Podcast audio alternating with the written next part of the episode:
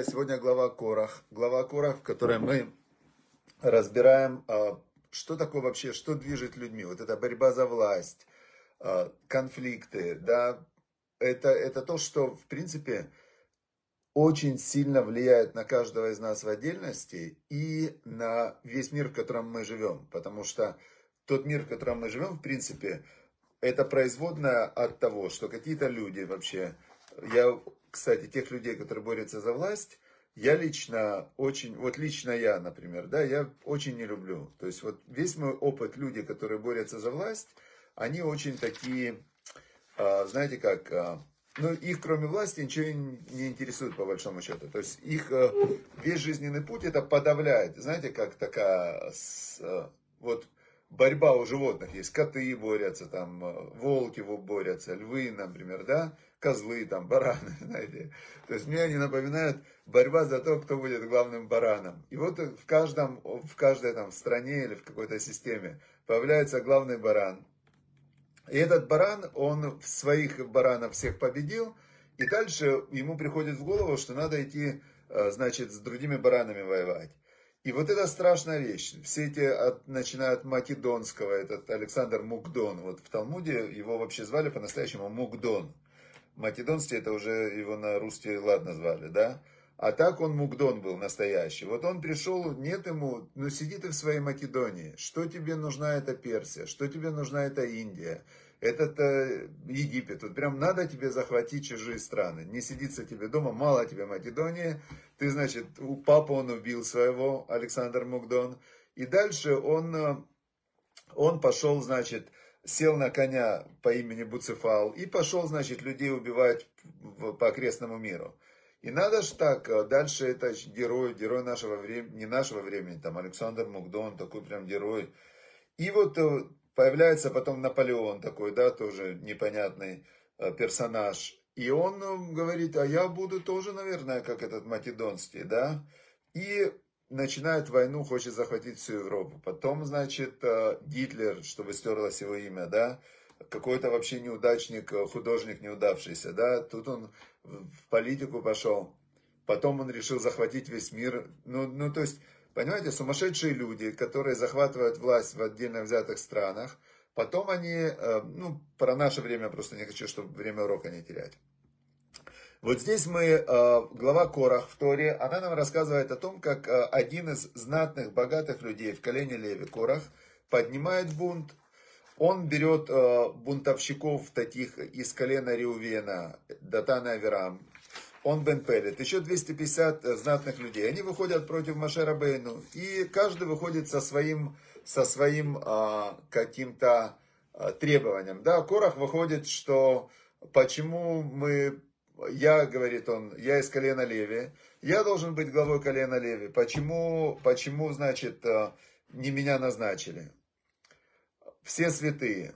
Выходит э, Датан Аверам и он Бен Пелет из колена Рувена. Говорят, несправедливо. Рувен был старший сын. Должно быть ему две доли наследства. И, значит, он должен быть, э, цари должны быть из его рода. Мы против, почему это так, так уже принято, что не мы первые, да? Выходят, значит, просто 250 а, знатных людей и говорят, а мы вообще считаем, что не должно быть никакой системы там из Раувена ты или ты из колена Леви, коины, священники, все лично по, а, от каждого по способностям, каждому по труду. Значит, если в данный момент а, вот этот человек святой, кстати, это интересно, в католической церкви, в католической церкви в начале все передавалось по наследству. То есть было, если ты сын священника, понятное дело, что папа священник захочет сыну передать э, все богатства, которые нажиты непосильным трудом. Знаете, как один был, э, значит, э, там священник собирал на монастырь какой-то, да, на храм. На храм пока не собрал, но Ауди уже купил. Так вот, значит, вначале передавалось все по наследству, а потом в какой-то момент произошло там, в общем, восстание внутри католической церкви, там же были, они разделялись, там воевали, какие-то были разные соборы, были э, первые христиане, которые победили, вырезали тех, которые христиан, которые же проиграли в раннем христианстве. И, значит, что, что интересно, потом они приняли очень, очень, ну, как бы, с одной стороны, логичный закон, с другой стороны, он вообще полное отсутствие логики. Это то, когда человек начинает выдумывать, как служить Всевышнему. Они говорят, смотрите, несправедливо, что священничество переходит по наследству. Это то, что здесь вот в Торе Корах выступал против Моисея, против Машарабейну. Они сказали несправедливо. И вообще, значит, католическая церковь может управлять только тот, кто принял обет безбрачия, и, значит, э, поэтому с тех пор начали Папа Римский, это тот, у кого нет детей, это тот, кого выбирали кардиналы, у которых тоже не должно быть детей. То есть они пошли таким путем, что мы вообще уйдем от человеческой природы. Мы уйдем от человеческой природы, мы будем выбирать вот того, кого, кого выберем. Это как бы их подход. Это то, что 250 человек здесь, э, которые были просто знатные люди из народа Израиля, они говорят, мы вообще против всякой структуры, которая передается по наследству. Есть в этом логика. И вот они все пришли к Маше Рабейну против него возмущаться. Теперь, что делает Маше Рабейну? Он вместо того, чтобы сказать, значит, так, сейчас мы всех э, расстрелять, он говорит, пожалуйста, давайте не скандали, давайте не это. Пускай Всевышний выберет. Если вы не верите, что все, что я делаю от Всевышнего, а Моше Рабейну, что про него Бог сказал? Что он был Анав Миколь Адам, он был скромнейший из всех людей. У него не было своего эго. Моше Рабейну в любой момент он говорит, я только проводник воли Всевышнего. У меня никаких личных интересов, ничего мне от вас не надо. Хотите власть, пускай Бог еще расскажет, кому он дает власть, кому священничество. Моше Рабейну им предлагает э, сделать так, чтобы Всевышний показал. А, значит, и он, вот интересно, и послал Моше посла, позвать Датана и Аверама, сыновей Илиава, и они сказали, не поднимемся мы, не придем мы к тебе. Мало того, что ты нас поднял из земли, текущей молоком и медом из Египта, чтобы убить нас в пустыне, так ты еще хочешь над нами властвовать, так они ему сказали. И, значит, Дальше сегодняшний отрывок продолжается, второй отрывок главы. Они ему дальше продолжают их ответ. «И не привел ты нас в землю, текущую молоком и медом, как обещал, да? Ты нас вывел из Египта, да, вывел, а не привел же? Ватитен лану нахалат садева керем, и ты обещал дать нам э, поле и виноградник. Э, даже если ты выколешь глаза, э, Людям они написано, мы не поднимемся к тебе, не пойдем. То есть, что получается? Смотрите, начиная с первого человека, Адам решен, первый человек, когда Бог ему сказал, ты нарушил, смотри, я тебе сказал, не есть от плода дерева познания добра и зла, ты нарушил. Что сказал первый человек? Вот это вся природа человека в его ответе. Он сказал, я нарушил, я, это женщина, которую ты, ты, Бог, дал мне эту женщину, ты мне ее дал, я вообще от, от дерева я не ел, ты мне сказал, от дерева не ешь. Так я от дерева не ел. Женщина взяла плод, мне принесла. Женщину ты послал, ты послал. Плод она мне дала из руки, из руки. А дерева я не ел, не ел. Какие ко мне вопросы? Вот так реагирует человек на то, когда ему говорят, что ты согрешил, ты сделал неправильно. Он начинает вот так вот, начинает себя оправдывать Женщине Бог говорит, а как же ты вообще, как ты дала это, как ты сделала? Она говорит, я, я вообще не при делах. Вот змей, все змей, а змея кто послал? Ты послал, змей, все. Бог уже змей не спрашивал, да, потому что змей все-таки животное, хотя и хитрое было, но животное. Это было говорящее животное. В общем, это природа человека. И это то, что они ему ответили Машарабейну. То есть они не видели все то хорошее, что он сделал, они не понимали, что ответственность за то, что Бог повернул их в пустыню, на них. Это они как раз говорили, мы не зайдем, они плакали, они устраивали все время скандалы против Всевышнего. Нет, мы ничего не делали. Это Моше Рабейну виноват, что мы не зайдем. И тут написано ויחר למשה מאוד. И ויחר, э, само это слово ויחר, если бы было написано ויחר אף, то разгневался. ויחר это состояние, когда э, человек не разгневался, но ему переводят, например, на русский стало очень плохо внутри. Э, что такое гнев вообще, да? Написано, что тот, кто гневается в своем сердце, похож на это, как будто бы служит идолам. Гнев – это реакция, когда ты не согласен с реальностью, и ты эту реальность выражаешь. Или есть вахара аф, это когда ты выражаешь ее наружу. Человек кричит, возмущается, гневается. Есть хама, это он внешне он не гневается, но внутри у него прямо э, горит огонь, да, он прямо вообще не согласен с реальностью. Это гнев, который в сердце. Есть э, раздражение. Это когда, когда, значит, ну, человеку не нравится то, что происходит, оно его раздражает. Бывает скука. Скука, когда это, когда, ну, тебе просто не нравится то, что вокруг происходит, но не активно не нравится. Такой пассивный режим, мне не нравится все. Это скука, но тебе все равно не нравится. Это все а, разные степени проявления неудовольствия реальностью. Теперь, а, а есть, когда человек, например, обижается. Обиж, обида это тоже тот же гнев, только несогласие с реальностью, только в ну, чуть-чуть другом формате. Человек плачет, он не согласен с реальностью, но он не выражает гнев на реальность, он просто плачет, вот я такой беспомощный, он как бы уходит в позицию жертвы, но это тот же корень, недовольство реальностью.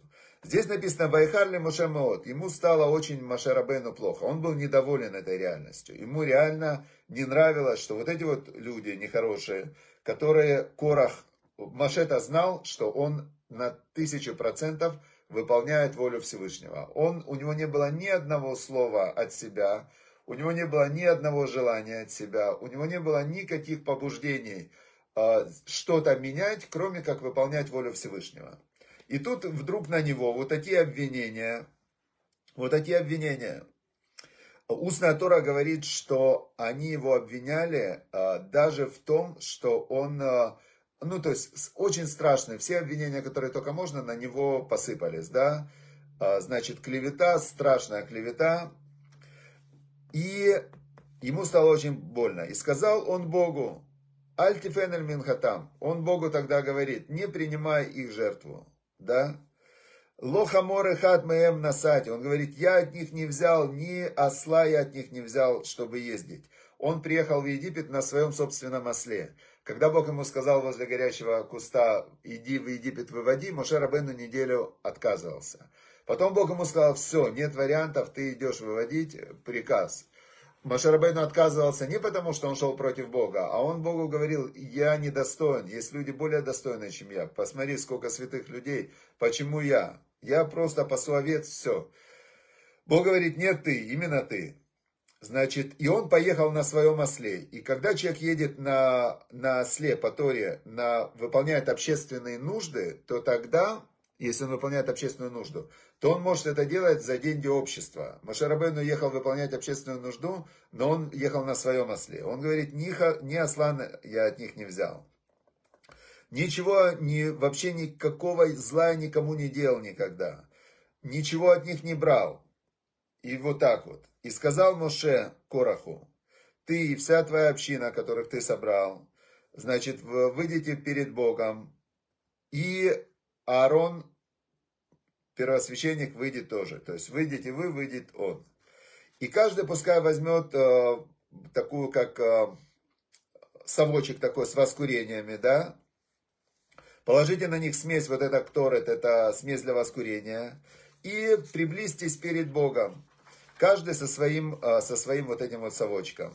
250 человек, 250 совочков. Ты и Аарон, значит, с совочками. Корах зачинчик, Аарон первосвященник. Ты говоришь, что ты святей, чем Аарон, что надо тебя было сделать первосвященником. Пускай завтра Бог посмотрим, чье он приношение возьмет. Значит, э, Вайкаэль алеем Корах эт коля эда. Корах в это время ходил и настраивал против Маше Рабейну всю общину, весь народ. Он ходил всю ночь и, значит, пропагандой занимался, пропаганда. Что такое пропаганда? Пропаганда это он говорил, говорил какие-то вещи. Человек, который слышит пропаганду, он может в этот момент, когда слышит, в нее не верить. Но эта пропаганда заходит ему в ум. В его уме она оседает в его долговременной памяти – и после того, как ушел уже пропагандист Корах, эта пропаганда всплывает у него в голове, как его собственные мысли. а своим собственным мыслям человек верит, то, что у него в голове всплывает, он же верит этим историям. Хотя он забыл, просто он забыл, как эти мысли попали ему в голову из внешних источников. И, значит, Корах, он ходил всех, а, значит, настраивал. И на следующее утро собрались все возле шатра откровения и Ваерек водашем эль коля эда. И показалась слава Всевышнего перед всем народом. То есть, что было? Было какое-то облако, облако, огонь. То есть, на тот момент Всевышний проявлял себя, проявлял себя так, что можно было это увидеть, почувствовать. Все, утро, и завтрашний урок начнется со слов, и сказал Бог Моше Аарону, говоря. Значит, завтра мы продолжим с Божьей помощью изучать недельную главу. А сегодня мы переходим, давайте подведем итог. Что бывает, вот лично мой итог, бывает, что человек делает все от чистого сердца. Он хочет только добра, но те люди, которые, на которых направлено его добро, они воспринимают это по-своему. У каждого человека есть свой способ восприятия. И если человек внутри, он состоит из зла, его намерения и побуждения направлены в сторону зла, то он может интерпретировать любое действие, любое абсолютно действие он может интерпретировать как, а, значит, приносящее зло. И наоборот, если у человека намерения добрые, то он тоже может ошибаться, потому что он будет все интерпретировать, как в Мишле сказал царь Самун, есть великая-великая такая там фраза, что сина мюрера диним, ненависть, она пробуждает суды. В коль пшаев и все проступки, преступления Михасе Ава покрывает любовь. То есть, если мама любит ребенка, она будет говорить, ну, он ошибся, сыночек, там, ну, хорошо, ну, напился он, ну, сбил он кого-то. Ну, он же хороший мальчик, что он же обычно это он не пьет. Ну, да, он сбил на машине автобусную остановку. Ну, ну, поймите, товарищи судьи, он же такой хороший мальчик. Это мама, которая любит своего сына. Теперь, если же э, человек, который ненавидит другого человека, он скажет, смотрите, он мало того, что он так сделал, он еще и, и добавит, добавит, добавит даже простую вещь. Если человек один ненавидит друг друга, как знаете, есть, э, шли Винни-Пух и Пятачок, и Винни-Пух бьет Пятачка по голове, а тот его говорит, Винни-Пух, за что? Он говорит, ты идешь всякую гадость про меня думаешь, говорит, и поэтому я тебя ударил. То есть, когда человек, э, он другого ненавидит, то он накладывает на него проекцию своей ненависти. Это то, что было с Корохом и с э, теми, кто восставал против Машерабейну. А Машерабейну был святой человек, который в этом случае, он сказал, пускай Всевышний рассудит. И это то, что должен знать каждый человек. В этом мире есть наказание за преступление, и есть судья, который все видит, все замечает, и вы можете не сомневаться, что если правильные действия вы делаете, то все будет хорошо, а тот, кто делает неправильные действия, то Всевышний его обязательно найдет и ему вернет. И это то, что написано, написано в 12 главе Мишлей. Э, глава, кстати, 12, она настолько полна таких жизненных, жизненных уроков, что просто, наверное, самое больше всего вот таких вот а, жизненных таких советов. Например, здесь есть а, Сейчас я вам найду.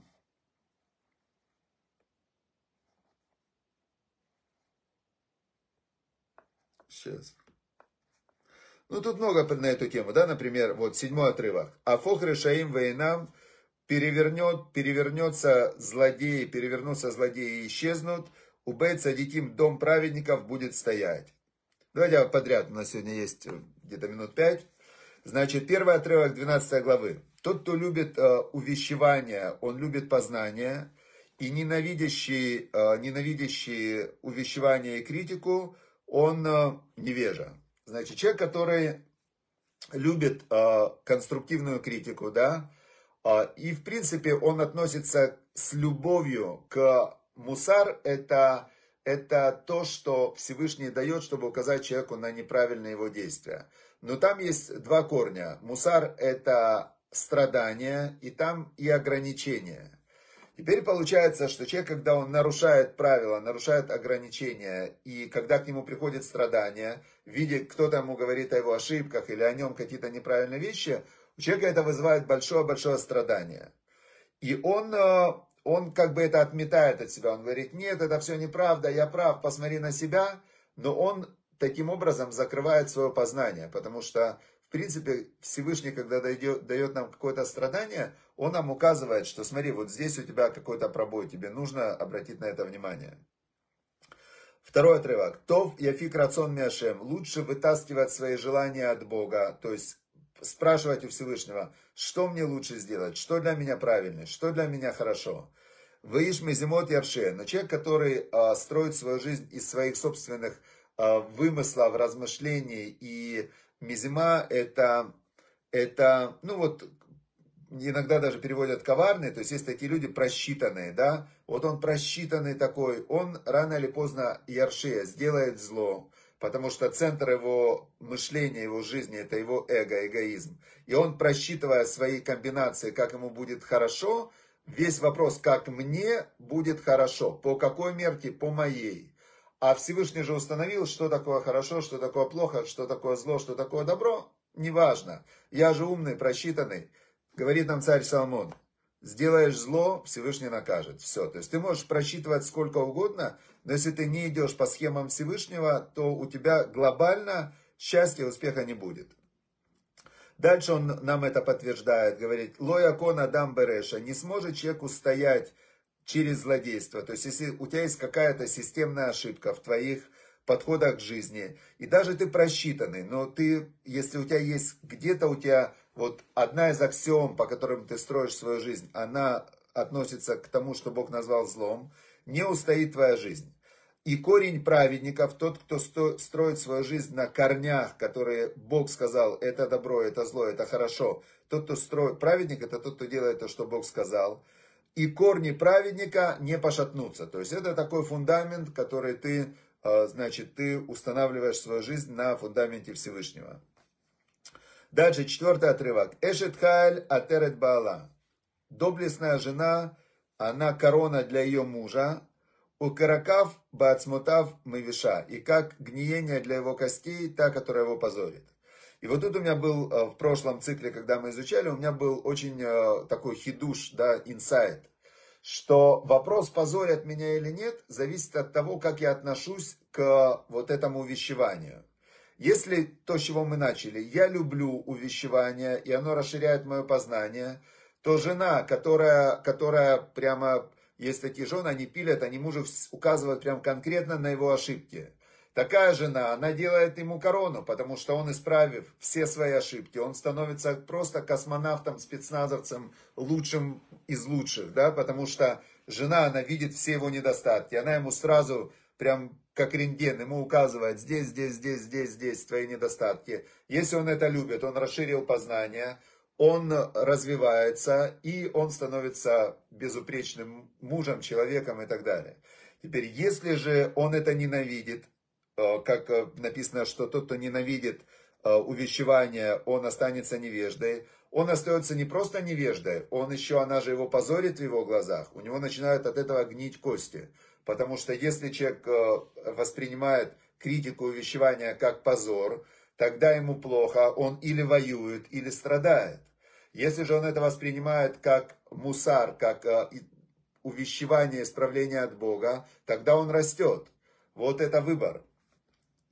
Значит, э, дальше. Э, Макшевод цадитим мишпат. Мысли праведников, они идут по, по суду. Мишпат это как суд дословно переводится. Но праведник это тот, кто знает, что Бог хочет, и он размышляет исследует свои дела с точки зрения Бога, поэтому написано, что его мысли это Мишпат, и Тахбулот Решаим Мирма, а все уловки и все расчеты злодеев, они обман. То есть вопрос, по какой системе координат человек производит свои расчеты. Дальше я пропущу, тут есть несколько очень таких интересных. Десятый отрывок продолжает эту же линию знает праведник душу своего животного, нефеш то. То есть праведник понимает, что его праведность, его мышление, его знания, они одеты все вместе на такую обезьяну, э, которая животная, да, и праведник знает свою животную душу, знает все свои вожделения, все свои уловки этой животной души, он это все знает.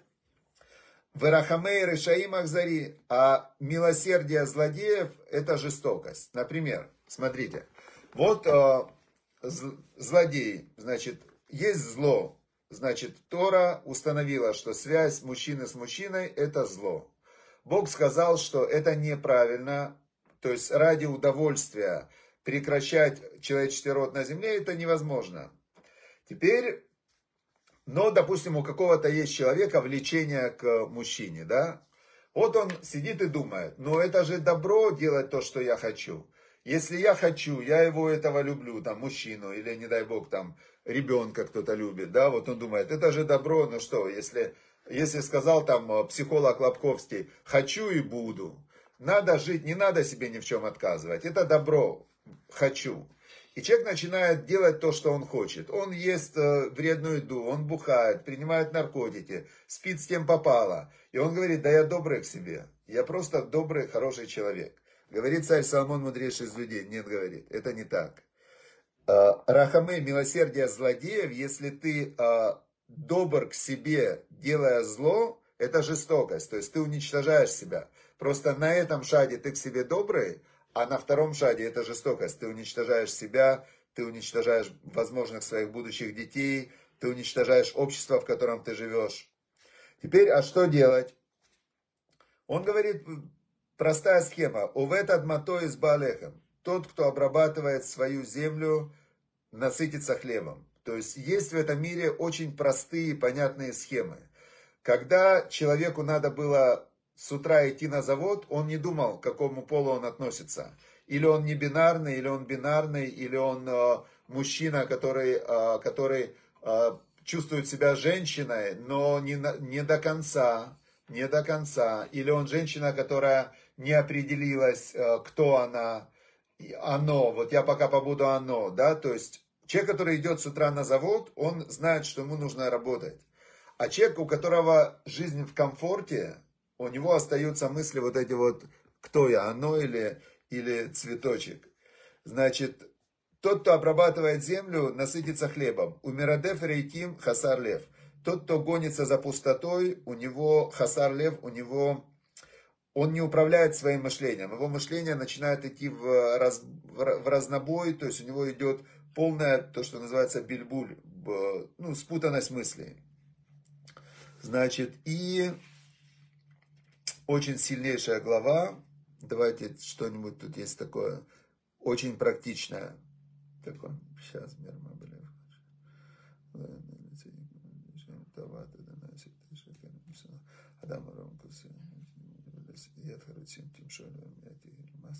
Вот, есть 25 отрывок, очень-очень известный, вся, можно сказать, современная психология в 25 отрывке 12 главы. Дага Белев Иш Яшхена, Удавартов и Самхена. Значит, если есть дага, дага это тревога в сердце человека, мышление человека наполняется тревогой.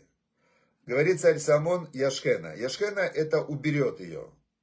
Ну, непонятно, как он ее уберет поднимается тревога, он говорит, ее уберет, эту тревогу, Ведавартов, и хорошее слово или хорошая вещь, добрая, будет его радовать. Значит, здесь э, дается нам некая схема. Слово Яшхена уберет ее, оно, можно прочитать Ясхена, это проговорит ее. Значит, когда есть у человека даага в сердце, он испытывает волнение, волнение, тревога.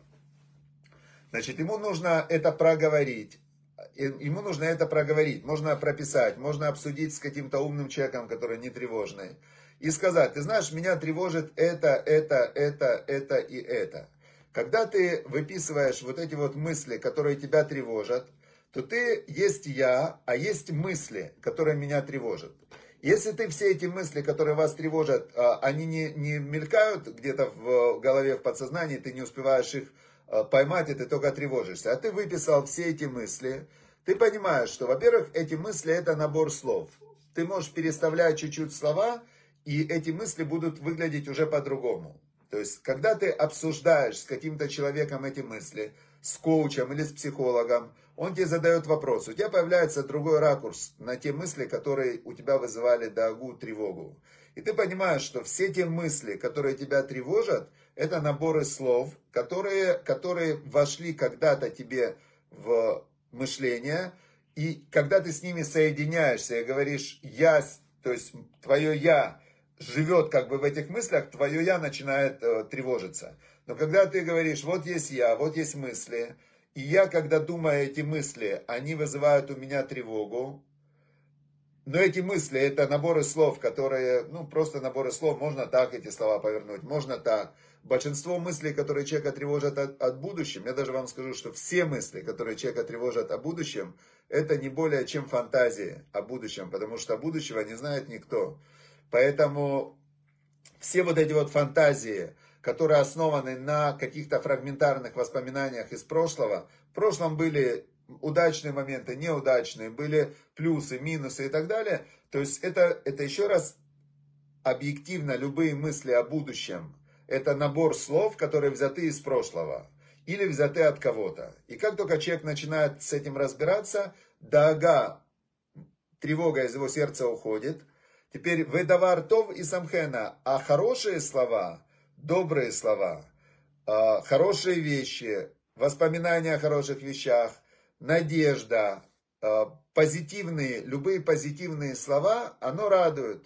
То есть здесь нам царь Соломон просто выразил всю вообще психологию в одной фразе. Тревога в сердце человека, нужно ее обсудить и разобрать. А давартов будет тебя радовать, хорошие слова будут тебя радовать. То есть плохие слова тебя огорчают, хорошие слова тебя радуют. Но слова и ты это разные вещи. Слова и реальность это разные вещи. Хорошо, дорогие друзья, все, сегодня мы очень хорошо поучились, 35 минут, будем заканчивать. Пожалуйста, если у вас были, я быстро говорю, поэтому если у вас были какие-то идеи, инсайты, вопросы, очень хорошо во время изучения Торы их записывать, потом сделать для себя резюме. Тот, кто учится для того, чтобы обучать, тому с неба помогают и понять, и обучить. Тот, кто учит для того, чтобы делать, применять это в жизни – тому помогут с неба и выучить, и обучить, и запомнить, и применить. Поэтому самый лучший способ изучать Тору – это записывать свои инсайты, потом эти инсайты кому-то рассказать, потом сделать то, что вы собираетесь сделать, и вы тогда запомните все, что Всевышний хотел вам сказать в этом уроке.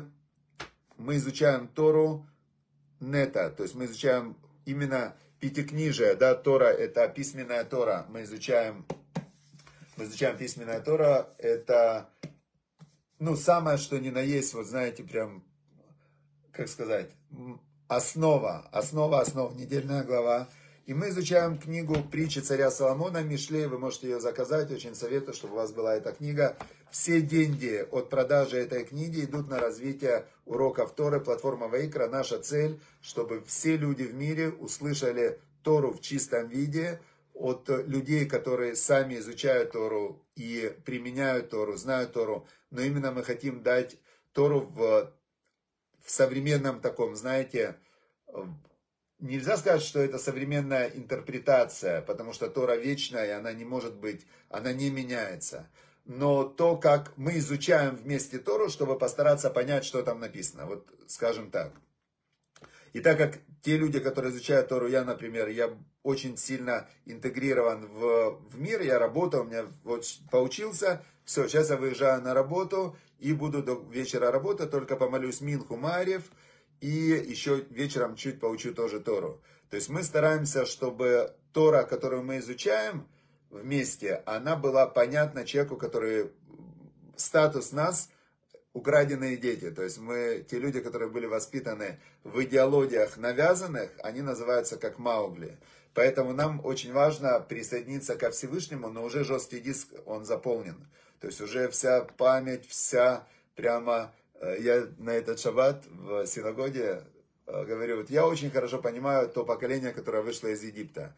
Потому что они чуть э, какой-то стресс, они сразу хотим вернуться в Египет. Я говорю, мы, которые выросли в Советском Союзе, там сидело еще несколько людей, которые выросли тоже в Советском Союзе, русскоязычные. А остальные были израильтяне такие, которые здесь выросли. Выросли в религиозной среде. Я говорю, вот смотрите, вот я сейчас скажу одно слово, да, и все, кто выросли в Советском Союзе, сразу скажут продолжение. Я говорю, давайте проверим. Я говорю, взвейте с кострами, и все, синие ночи. Я говорю, мы пионеры, дети рабочих. То есть, вот та запрессованная в нас э, идеология, которую в нас запрессовали, фильмами, мультиками, ну, вся наша жизнь, ее стереть уже невозможно. А Тора это то, что соединяет человека с Богом, но уже как бы ее сейчас сделать даунлоуд, загрузить себе в голову, это достаточно сложный процесс. Поэтому нужно учить, записывать, делать резюме, повторять.